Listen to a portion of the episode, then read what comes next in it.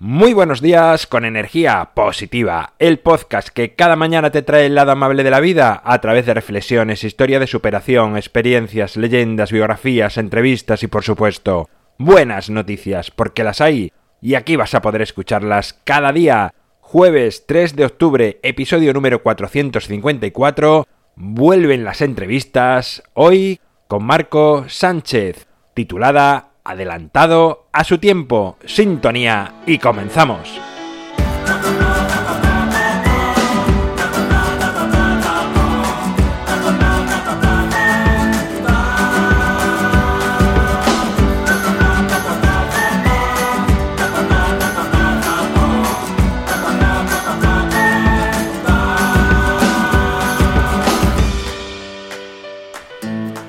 Muy buenos días de nuevo, es jueves vuelven las entrevistas después de muchos, muchos meses. Pero vuelven las entrevistas de una manera mágica y única.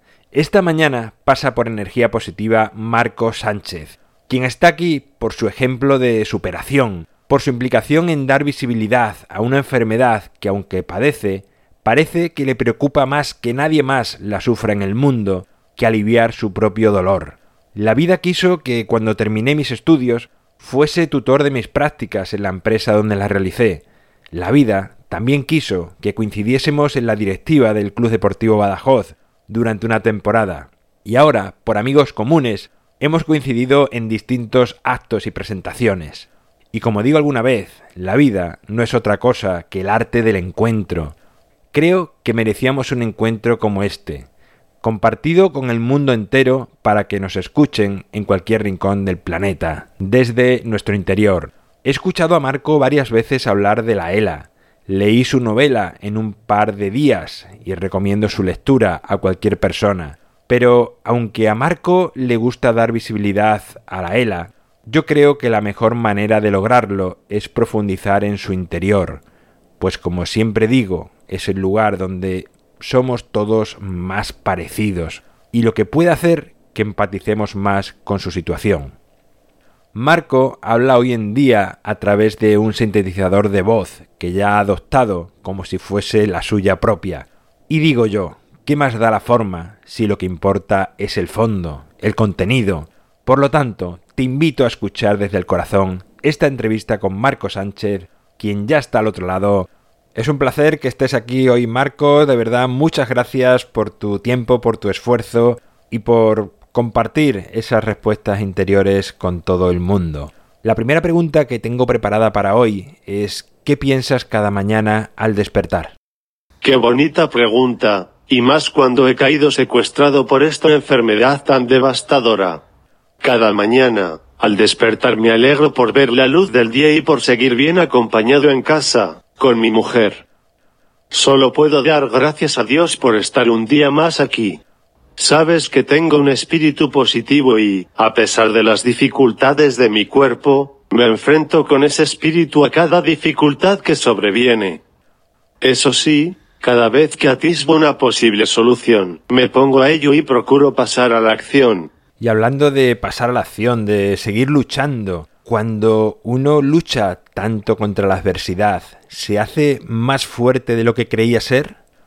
Por supuesto, jamás había sospechado que pudiera ser tan fuerte a la hora de asumir una enfermedad y más aún cuando los datos que te facilita la estadística son que la esperanza de vida es de cuatro años y, al ser degenerativa, los últimos años son muy duros.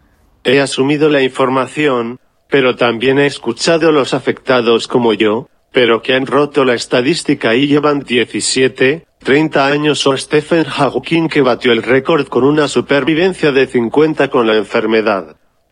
Por otro lado, el hecho de saber que no existe hoy cura para la ELA, me empuja a luchar, para tratar de conseguir de alguna manera que esta perspectiva cambie en el futuro y, aunque yo no pueda beneficiarme de ese posible milagro, les alcance a otros que padecen o padecerán esta enfermedad. Este afán por contribuir, me empujó a acudir a encuentros de afectados nacionales e internacionales, a sumarme a otros enfermos extremeños para crear una asociación en nuestra tierra o a participar en asociaciones nacionales. Hemos tenido la oportunidad de escuchar a grupos de investigadores hablándonos de su trabajo y nosotros nos empeñamos en procurar recursos para que sigan adelante.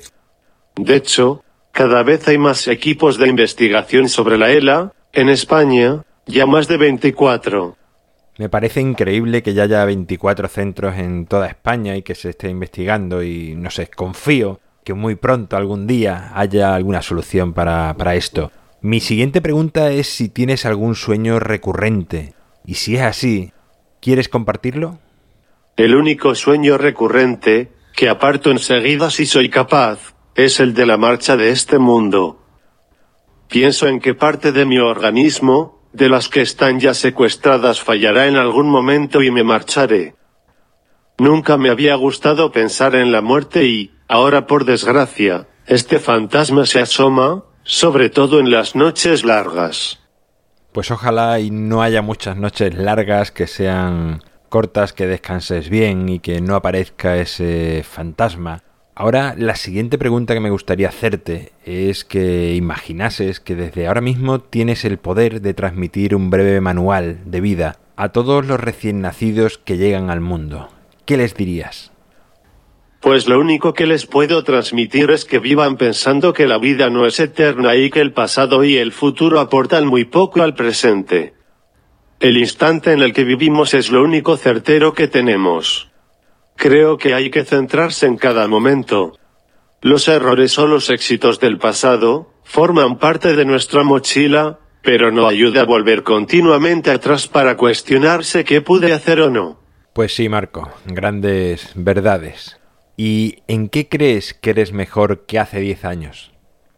Esto no sé.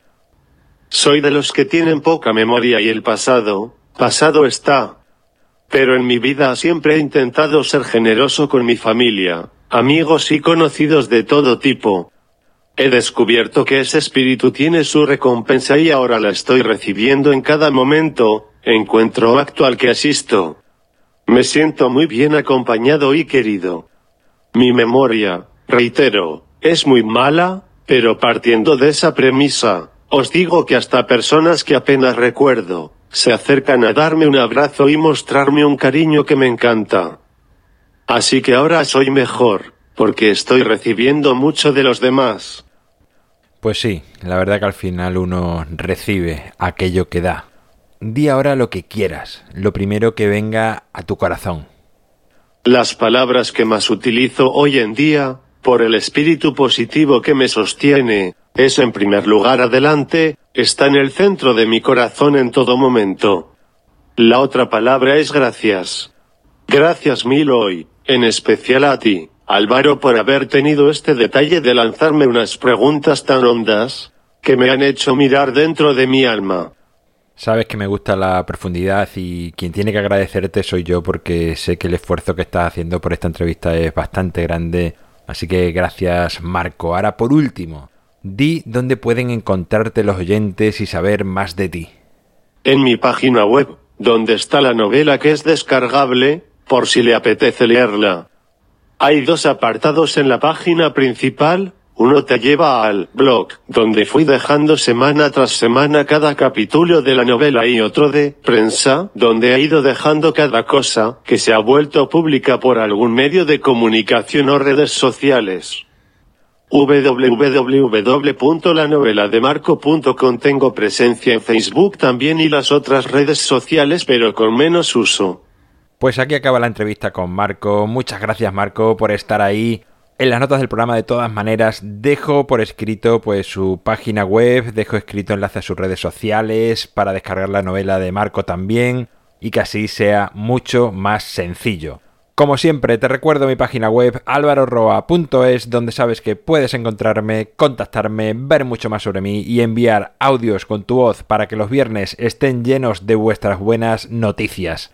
El libro Ni un minuto más lo tienes a un solo clic en su segunda edición en las notas del programa. Gracias por estar al otro lado, por suscribirte, por tus valoraciones, por compartir, por comentar. Hagas lo que hagas a favor de energía positiva.